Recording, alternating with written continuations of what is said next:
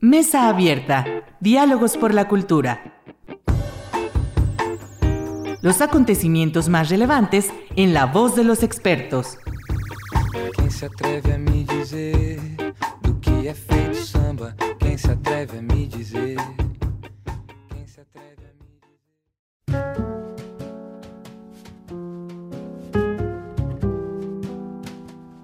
¿Qué tal? Muy buenas tardes, bienvenidos a su programa Mesa Abierta, Diálogos por la Cultura. Soy Irlanda Godina y retomamos nuestros programas aquí en Radio Universidad y también a través de las redes sociales, gracias a estas plataformas como, como Zoom, que podemos, bueno, pues llegar a, a más audiencia. Y para este segundo programa, en el que retomamos después de esta contingencia, o bueno, estamos este, todos en contingencia sanitaria en nuestras casas y aprovechando, como decía, estos dispositivos, pues me parece muy importante aprovechar a estos dos invitados que tenemos el día de hoy, este, a Suat Atala, quien se encuentra en la Ciudad de México. ¿Qué tal, Suat? Muy buenas tardes. Hola, ¿qué tal? ¿Cómo estás? Muy bien, muchas gracias. Y a Said Peseski, que nos acompaña desde Bogotá, Colombia. Muchas gracias, Said. Hola Irlanda, hola Suad, buenas tardes. Hola, Said. Muchas gracias. Y bueno, quisiera que, que para quienes no, eh, no los conocen, digo, Aguascalientes, sobre todo la comunidad los identifica claramente, este, quisiera que se presentaran brevemente. Bueno, yo soy Said Peseshki, soy director de Circuito Liken, una compañía que se dedica a la gestión cultural y a la producción de artes escénicas, entiéndase también como festivales, congresos, encuentros, es decir, nos dedicamos a la producción artística y también a la gestión cultural. Eh, yo soy Suatala, eh, me considero artista escénica, así me nombro. Eh, me dedico pues a la investigación, a la creación, a la gestión, poco a la producción, pero también de, pues, de mis piezas y también trabajo con una compañía que se llama Teatro Línea de Sombra y pues en realidad es un, pues, hago de todo. O sea, todo lo que tenga que ver con las artes escénicas, todos los perfiles, los cubro absolutamente, todo. Bueno, menos la iluminación ahí sí, para nada. Jamás voy a tocar nada que tenga que ver con la luz, pero de ahí en fuera creo que sí, bastantes cosas. Vamos a hablar justamente sobre prácticas performativas, ¿no? que es algo que ambos trabajan muy bien. Y quisiera, Said, si nos puedes platicar, hay un diplomado que está por iniciar este, o que se llevará a cabo en el mes de octubre que tú estás justamente organizando, en el que también SWAT participa. Si nos puedes hablar un poquito en qué consiste el diplomado y cuál es la relevancia que tiene para dar pie justamente a esta conversación. Sí, bueno, muy brevemente, el diplomado surge como un espacio de encuentro entre artistas en práctica activa, ¿no? Es decir, se propone como una estructura horizontal en la que los tutores y los creadores están en la misma línea de creación, cuyo único requisito es estar en un ejercicio activo en el momento en el que se postula para el diplomado.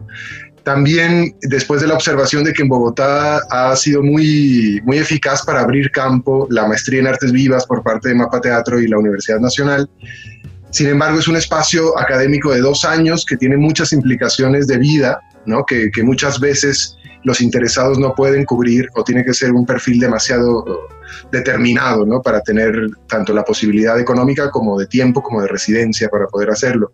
Sin embargo, nos dimos cuenta que hay mucha, mucha búsqueda, hay mucha gente y mucho, mucha comunidad alrededor de las artes vivas que están ansiosos cuando hay talleres, cuando es pliegues y despliegues, cuando es danza en la ciudad, que están ansiosos de tomar estos talleres efímeros, de pronto cercanos a lo performativo, pero que duran cuatro días, cinco días, y que si bien nutren y son muy interesantes, pues no, no son parte de una formación profesional continua. Entonces el diplomado surge como, como una opción mediana, mediana en el tiempo, es decir, son cuatro meses de estudio permanente y de práctica de un proyecto personal en el que la idea es que los seleccionados van a estar conviviendo mes a mes con un tutor diferente y a la par durante los cuatro meses van a desarrollar un proyecto personal que tiene como eje el cuerpo como espacio político. El diplomado se, planeó antes de que surgiera la emergencia, pero justo se vio atravesado por ella y creemos que, que justamente afianza el, el, el, eje temático del diplomado, porque finalmente cuando volvamos a salir al mundo va a ser cómo se encuentra mi cuerpo con otros cuerpos, cómo esos cuerpos se relacionan, cómo es el cuerpo que es la ciudad, cómo se vuelve también la relación entre mi cuerpo con ese cuerpo de ciudad y cómo vamos a empezar a releernos en las prácticas performativas o en cualquier práctica escénica que indudablemente va a variar y que ahora en lugar de preocuparme de la tos del público y de los problemas técnicos, voy a estar preocupándome de que alguien está demasiado cerca y tose. Es decir, entramos a un nuevo imaginario en el que muchas cuestiones van a empezar a, plantearse y vamos a empezar también a tomar postura al respecto. Entonces creo que el diplomado justamente tiene la fortuna de que ese eje temático que se planteó con, con anterioridad toma más sentido que nunca, ¿no? El cuerpo va a ser más político que nunca. Y Suat, tú hace un momento, antes de, entrar justamente a, a, esta grabación, hablabas de, de que, que, habrá que reajustar las formas, ¿verdad? De, de, cómo se lleva a cabo justamente estas, estos actos performáticos también, ¿no? Sí. O sea, creo que hay un modelo que ya estaba en crisis, que es el modelo teatral como estaba concebido, el modelo escénico, que obedece solo a un tipo de arquitectura, que es la arquitectura butaca, escenario italiano, ¿no? O alemán, o lo que sea, pero es un tipo de arquitectura que invita al espectador a tener una postura frente al acto escénico. Y eso ha sucedido, o sea, eso determina mucho los modelos de creación y de producción institucionalmente uno se ciñe y obedece a esa arquitectura teatral. Esa arquitectura teatral hoy por hoy se está volviendo, ya era obsoleta, ya desde el siglo pasado era, era cuestionada, ya desde el siglo pasado con la performatividad justo, con, todo, con, todos los sucesos de los años 50 y de los años 60, todo se revolcó y todo se me, o sea, fue un momento muy importante en las artes del performance, en el arte acción, un momento vital que todavía permanece latente en la actualidad, pero aún así institucionalmente todo está soportado en un diseño estructural que obedece a una arquitectura teatral que no nos corresponde. Entonces es el momento, me parece, en la actualidad, de poder eh, nosotros como artistas y los productores eh, poder reformular las prácticas escénicas en relación a lo que realmente necesitamos como contexto. O sea, tenemos que ser gestores culturales de nuestras comunidades, del espacio en donde estamos parados, del mundo que estamos construyendo, porque si no nos vamos a equivocar otra vez y vamos a intentar llegar a otra, otra vez a la nueva normalidad, que va a ser un proyecto acotado a un sistema obsoleto. Y nosotros vamos a acotarnos a cumplir esos requisitos. Y eso es algo que me preocupa mucho a mí y lo platico mucho con mis... tengo la oportunidad de trabajar mucho con los egresados de la carrera de producción de espectáculos del claustro Sor Juana. Muchos, la mayoría, bueno, bastantes, como cinco o seis, han pasado así por ser, hacer servicio social prácticas profesionales con nosotros.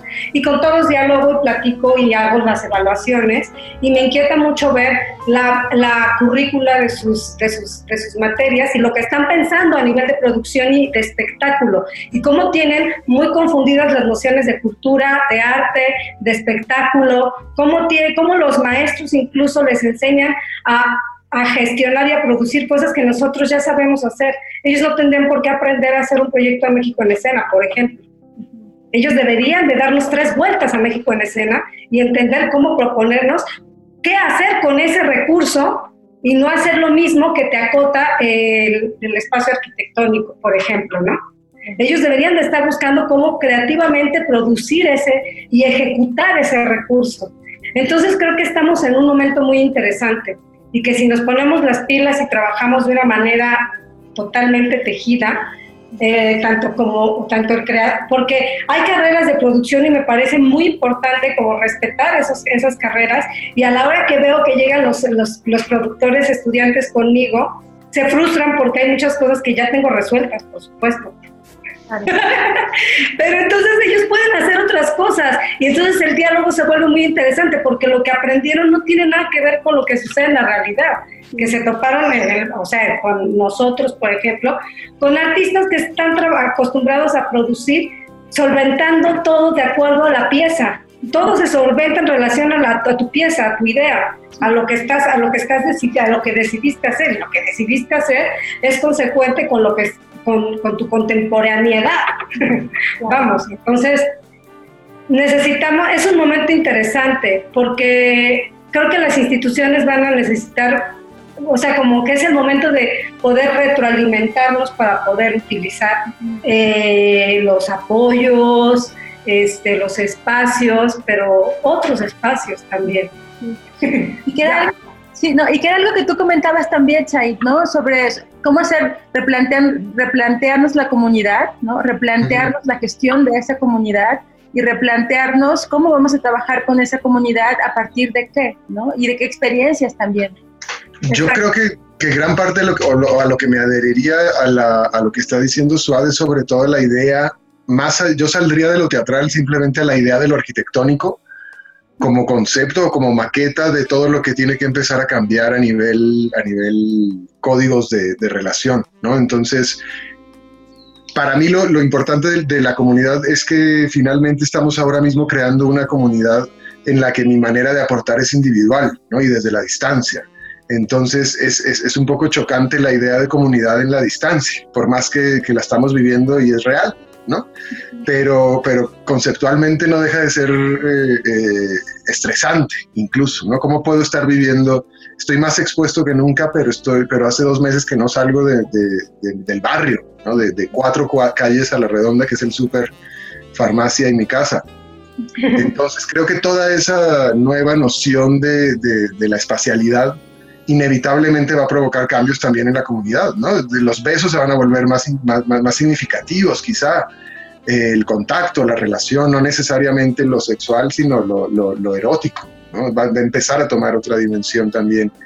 Y, y no, incluso lo biológico, es decir, la manera en que me relaciono físicamente con, con los demás, más allá del círculo con el que vivo, ¿no? que puede ser que a lo mejor ahí no va a haber cambio porque hay una confianza intrínseca que no se pierde uh -huh. con mi madre, con mi pareja, con, con, con, ustedes, no sé. Pero quiero decir, cuando vuelva a dar clases, cuando las universidades vuelvan a abrir, toda esta pregunta que hay si, la, si el curso debe suspenderse o debe seguir en la virtualidad, eh, los alumnos también intrigados como de, bueno, sobre todo si las instituciones tienen altas tarifas mensuales en las que dices, bueno, no hay ayudas ni siquiera para, para rebajar la mensualidad altísima que están pagando. Uh -huh. Yo no debería estar diciendo esto, pero, pero en realidad a lo que voy es que creo que el compromiso tendría que ser mucho más grande de las instituciones, que es lo que tocaba Suad. Creo que eh, lamentablemente la idea de cultura se, se, ha, se ha, reducido a, a, cuestiones muy elementales en las que no está considerado el bienestar de los hacedores de cultura y el, el, el, mínimo estado de bienestar, porque tampoco se está pidiendo más allá de servicios de salud y una, y una vivienda digna y una vida digna para todos los que nos dedicamos a las artes escénicas y que estamos desprotegidos a nivel sindical, porque si no haces tele y, y, y cine, pues tampoco eres viable para, para ciertos sindicatos, ¿no? Entonces, creo que lo único, lo, lo, más grande que está haciendo la pandemia es justamente resignificar la idea de comunidad y desde las artes, ¿qué aportamos nosotros? Porque también, si algo ha quedado claro, es lo, lo, lo que se vuelve indispensable para la vida humana, no, no, ni siquiera artística, humana, ¿no? Es decir, necesitamos salud, necesitamos servicios, necesitamos seguridad y necesitamos alimentos. Y nada más. Partiendo de ahí, sí, sí, sí creería que el arte y la cultura están en, el siguiente escalón, ¿no? En, la siguiente necesidad, porque también hay una cuestión de salud mental en la que la, la cultura, y ahí sí que, como decía Suárez hace rato, sí meto en el saco el entretenimiento, porque también en, tiempos como este está siendo un bálsamo para, para, para muchos todo. procesos de violencia principalmente, entonces creo que aquí sí el entretenimiento entra a jugar un papel también fundamental, creo que todos estos paradigmas artísticos de qué sí es arte y qué no, tendrían que estar un poco de lado ahora en función a, a, al bienestar, ¿no? Es decir, ¿cómo puedo acceder al bienestar o, a, o compartir el bienestar si estoy en un lugar de privilegio como creador, ¿no? Es decir, que tengo cierto acceso mínimo a lo básico.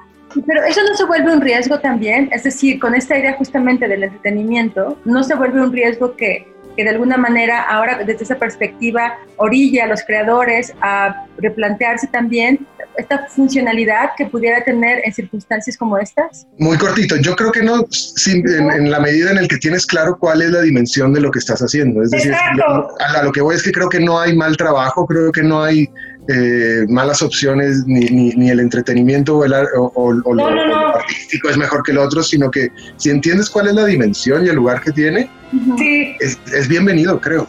Es que la diferencia aquí que yo veía estructural es en cuanto a su modelo de producción. O sea, yo lo que critico es que tú no puedes imitar un modelo de producción de obra de arte con un modelo de producción de espectáculo, porque son dos cosas muy distintas. Entonces, sistemáticamente están como en el mismo rubro, ¿me explico? Como que obedece a los mismos. O sea, tú presentas, tú quieres divulgar una obra de arte, inmediatamente los mercadólogos o los, o los diseñadores o, ¿sí? o los encargados de medios se quieren dedicar a hacerte una campaña como si fueras Adidas. Es absurdo.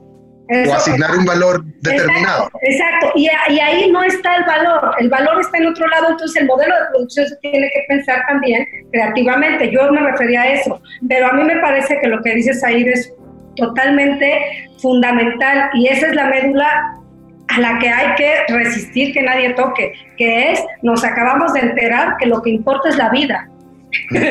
Otra vez nos acordamos de eso. Y eso es lo único que, que, ha dejado esto, comer, dormir, como decías ahí. O sea, lo, si tengo lo básico, puedo tener todo. Y ahora resulta que después de esto hay que comer bien, hay que dormir bien, no hay que vivir estresado. O sea, como que la calidad de vida resurge pero ojo, no para todos, que ahí es donde vienen también como ciertos... Las preguntas. Ciertos paradigmas fuertes, que claro, que estamos viviendo un momento importante y sí es un momento como de...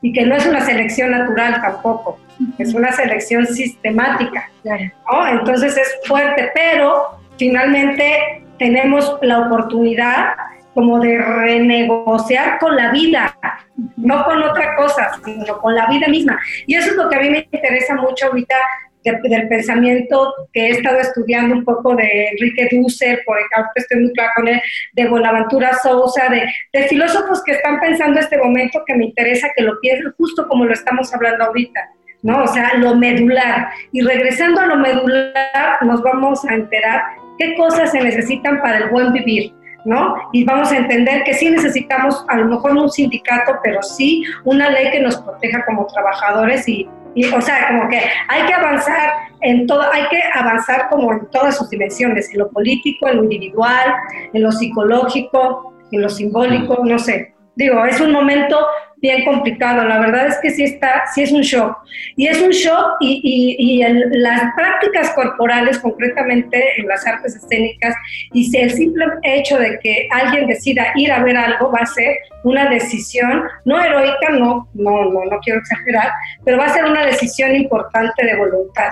El hecho de que 20 personas decidan reunirse a un acto performático, a una pieza teatral, el hecho de que esas cosas regresen y esa distensión y ese momento de negociar entre la tensión de me acerco, no me acerco, lo saludo, no lo saludo, de la mano, no de la mano, le doy beso, no beso, ese ejercicio va a ser fundamental para nosotros. Y entonces el momento de propiciarlo sí tiene que ser un momento sensible. Entonces sí es importante y sí es de segunda necesidad el arte y la cultura, por supuesto, el arte lo es. Es una herramienta necesaria para entender esto que nos va a pasar como cuerpo y como como sistema de relaciones, porque ya me pasa ahora en la calle que salgo a pasear a mi perro, o sea, si veo a un señor con otro perro, o sea, sí me separo y hago toda una coreografía para que el man no se me, se me acerque y si no trae cubrebocas es alerta, mejor no me le acerco, o sea, hay todo un código y una, una serie de conductas corporales alrededor de mí que ya se instauraron como una coreografía. Claro. Descuidado, ¿no? Entonces, bueno, no, y además eso me parece muy interesante porque e, es también a lo que yo quisiera llegar y que ustedes nos ayudaran justamente a, ahondar más en este tema. Es decir, ¿cómo se va a traducir estos momentos sobre, sobre el mensaje y sobre la escena? Y si, o sea, pensar es, ¿cuál va a ser justo? ¿Cuál va a ser el mensaje a partir de esto que estamos viviendo? O, o cómo transforma incluso el contenido, no sé, ustedes como creadores. Bueno, a mí me pasó algo porque yo iba a estrenar el 26 de marzo y el 16 de marzo, que era mi ensayo con público, eh, me escribieron en la mañana y me dijeron que ya no podía entrar al IMBA. O sea, se me cancelaban mis ensayos y mis funciones. Yo tenía una pieza, y digo tenía porque, ah, ah, o sea, el tipo de cambio el día de hoy no sé qué vaya a pasar, con cinco personas en escena, que nos la pasábamos todo el tiempo trabajando en, en, en ser cuerpos amorfos, en buscar como pues se llama deshacer la forma, entonces desorganizar el cuerpo, pero todos juntos. ¿Sabe? Hay un contacto impresionante. Hablando con, la, con, una, con una amiga de Danza UNAM, me dijo que quizá eso no era posible y yo ya tendría que pensar en programar una pieza con dos bailarines o quizá tres máximo, lo cual me parece un poco absurdo, honestamente, porque eso no piensan cuando están en una fábrica en un coche o sea, esa lógica de cercanía no se establece en otros lugares, pero bueno, también puedo entender. No sé, o sea, son procesos de regulación que todavía no entiendo, no, todavía yo no logro entender hasta dónde se ha llegado, o sea, hasta dónde ha llegado este virus a frenar y cuánto tiempo va a durar y si en algún momento, pues eso que nos parece ajeno, vamos a regresar a que sea cercano, ¿no? O sea, yo ahorita me pregunto, ¿podría hacer mi coreografía con cinco personas en escena? Ya. O sea, yo tenía una obra montada ya estrenar y ahora ya, pues no, o sea, a lo mejor no puedo. No sé, digo, son esas cosas que te empiezan a dislocar, que son decisiones que empiezas a tomar en relación también a cómo se está regulando pues todo el juego de poder, porque pues sí. Claro. Yo, yo, yo creo también que finalmente la pandemia lo que está haciendo es acelerar un proceso de transición que normalmente no se nota, ¿no? O, que va aterrizando en, ciertos códigos de vida que van cambiando muy lentamente y las sociedades van evolucionando a nuevas formas y a nuevos códigos. Y lo que estamos viviendo es como el aceleramiento de, una forma y de una transición muy rápido, como... Entonces nos damos cuenta de todo, como si nos diéramos cuenta de, de, cuando gira la Tierra. Es decir, nos estamos dando cuenta de todo y no solo dando cuenta, sino que nos toca planear y organizar porque somos los responsables de, lo que va a hacer cuando reabra. Cuando reabra, quién sabe qué, y en el esquema de quién sabe cómo. Pero, por ejemplo, lo que decía Suárez, yo tenía el 26 de junio en, acá en un teatro en Bogotá que se llama Julio Mario Santo Domingo, dos funciones de los paisajes. Es un tríptico, una de las obras es Puto y Mexicano, que son 11 cuerpos en escena, desnudos, cuyo trabajo corporal se construyó en la medida del contacto. Y de respirarse y de olerse y de tocarse y de sentirse. Yo no podría ni convocarlos ahora mismo, ni para ensayar, ni para presentar, ni para... Y es lo que dice Suárez, es muy frustrante, porque eso quiere decir que, que no puedo volver a hacer una obra como esa pronto, al menos, o hasta que todos mis actores estén vacunados o inmunes, o hasta que aparezca otro virus, o a lo mejor ya hay normativas que lo prohíben para siempre. Es decir, estamos en un punto en el que cualquiera de esos escenarios es posible porque ya perdió dimensión lo, lo increíble. Exacto. Ya perdió, si, nos dicen en realidad es un virus mutante que, que, que, se confirmó que viene del, del espacio, pues es creíble. Quiero decir, podría darse muchas vueltas para que lo sea en el nivel de irrealidad en el que estamos. Claro. Eh, eh, entonces creo que la ficción ha tocado ya, ya tan abruptamente la puerta que, que inevitablemente las, las conductas van a cambiar. Lo que sí creo para beneficio de, las artes escénicas para volver es que sí va a volver a ser, creo, mucho más genuino el oficio. Es decir, ya no, cualquiera se va a atrever a estar en contacto con otros ocho cuerpos, sino hay un deseo primordial de verdad, genuino, de estar ahí, como creo que nos pasa a los que pues, nos conocemos en, trabajando y que te das cuenta. Entonces, esa gente que a veces tiene duda y que dice, bueno, probando me la quito, creo que va a ser lo primer, los primeros filtros de trabajo. Sí, y justo por eso yo estaba pensando, cuando pensaba todo el panorama de posibilidades futureando, porque finalmente uno, cuando empieza a especular, está futureando todo. O sea, tienes que ensayar todas las posibilidades para colocarte en todos los panoramas y ensayar de lo mejor a lo peor que te puede pasar.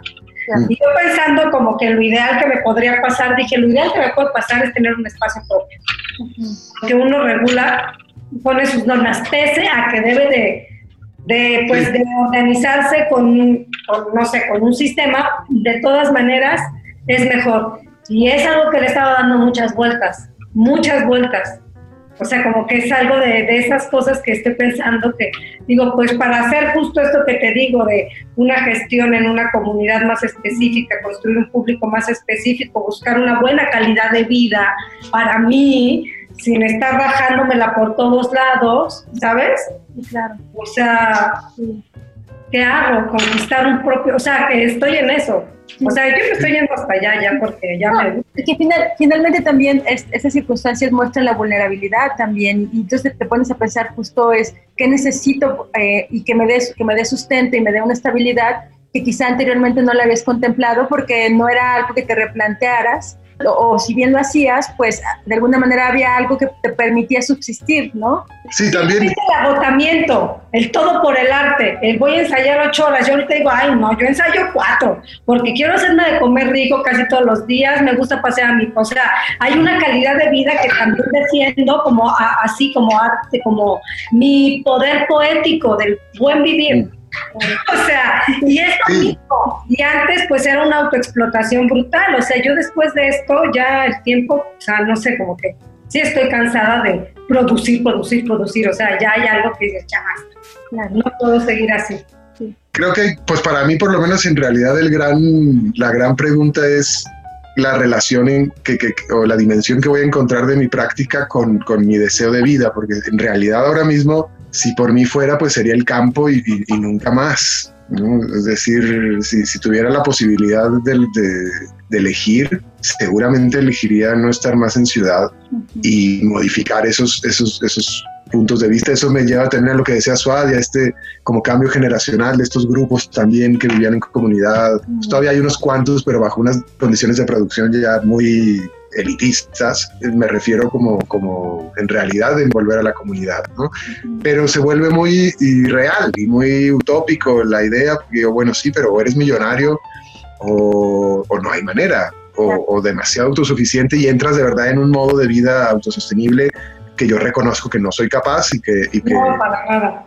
No, no, necesitamos... mucho tiempo en esto como para no tenerlo, pero lo que, a lo que voy es que ¿Cómo va a convivir ese deseo de bienestar del artista con la necesidad de ejecutar un oficio que implica la presencialidad, por más que se abran canales de, distribución, no deja de ser distribución. El, teatro es un hecho vivo que sucede en vivo. Lo demás son dispositivos mediante los cuales puedo acceder a, ese evento y a ese suceso teatral. Pero sí creo que, que estamos en una coyuntura muy complicada quizá más que otras artes, porque sí hay una necesidad de, la presencia insustituible. Claro, Perdón, pues se nos acaba el tiempo. Este es, muy breve el programa y agradezco muchísimo, eh, Suat, un gusto verte. De verdad, admiro muchísimo tu trabajo. Este, recientemente, hace un año que estuviste por acá también en Aguascalientes. Muchísimas gracias, en verdad, por este tiempo. Said, un placer tenerte otra vez nuevamente aquí con nosotros en Mesa, mesa Abierta. Y bueno, pues muchísimas gracias a ustedes. Gracias. Este, gracias a Checo Pacheco también que nos apoya en la edición. Muchísimas gracias a nuestra casa de Universidad. Y bueno, pues a cuidarse todos. Este, en la medida también de las posibilidades, ¿no? Sí, muchísimas Chiquitito nada más eh, eh, eh, para mensaje para todos los que nos escuchan, para que nos ven, apoyar los espacios independientes de la gente que está desprovista de apoyos del Estado, no le dejemos tampoco todo al Estado, también podemos ayudar a esos espacios, con muy poquito se ayuda mucho, nada más. Muy bien, muchas gracias y los quiero, los quiero, gracias. Sí, sí, Adiós.